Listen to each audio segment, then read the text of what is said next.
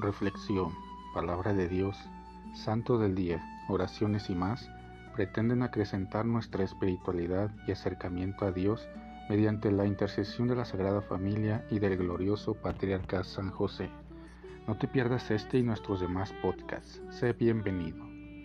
Ven Espíritu Santo poderoso, ven Espíritu Santo amoroso, ven Espíritu Santo amor del Padre y del Hijo Únenos al corazón de San José y de nuestra Madre María, poderosísima, para que unidos a sus corazones podamos entregarnos al Sagrado Corazón de Jesús.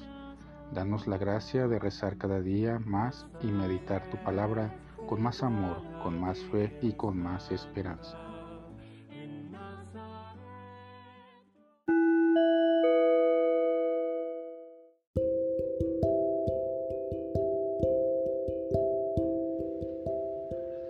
Del Santo Evangelio según San Lucas.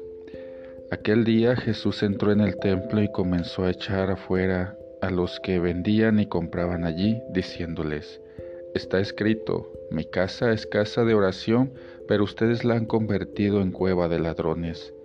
Jesús enseñaba todos los días en el templo. Por su parte, los sumos sacerdotes, los escribas y los jefes del pueblo intentaban matarlo, pero no encontraban cómo hacerlo porque todo el pueblo estaba pendiente de sus palabras. Palabra del Señor. Somos templos de Dios salvados por Dios.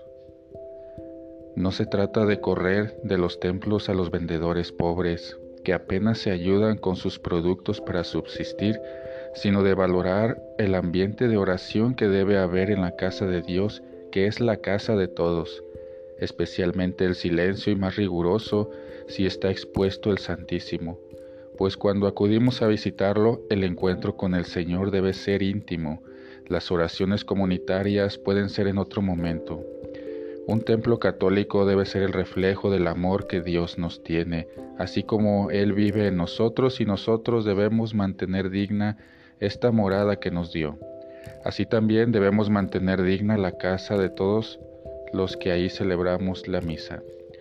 Es obvio que San Mateo retrata en este pasaje a la iglesia que actúa a partir de la oración a Jesucristo, que Jesús subió al monte a solas para orar.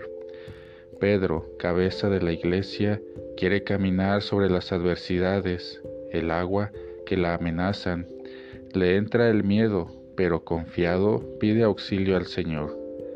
Sálvame, Señor, es el grito de toda la iglesia cuando nos sentimos impotentes ante tanta maldad propia y de todos. Sí, como Pedro, somos personas de poca fe, pero suficiente para buscar a Cristo y ser salvados por Él. Por eso nos hincamos en su presencia, lo adoramos, no solo porque sea Dios, sino porque nos ama hasta el extremo y nos lo da todo.